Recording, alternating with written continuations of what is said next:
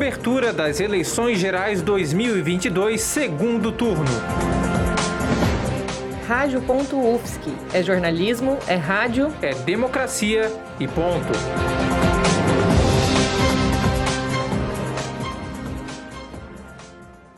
O maior colégio eleitoral do país, São Paulo, tem mais de 34 milhões de eleitores aptos para votação em 2022.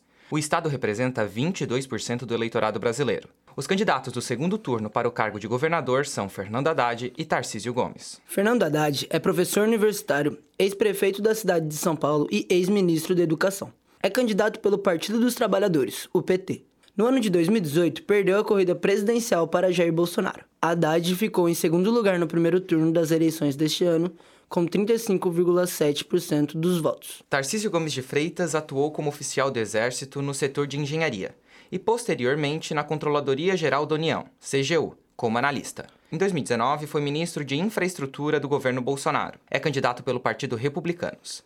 Tarcísio ficou em primeiro lugar no primeiro turno com 42,32% dos votos. Gabriel Piccolo e Giovanni Ribeiro para a cobertura das eleições gerais 2022 na rádio.ufsc.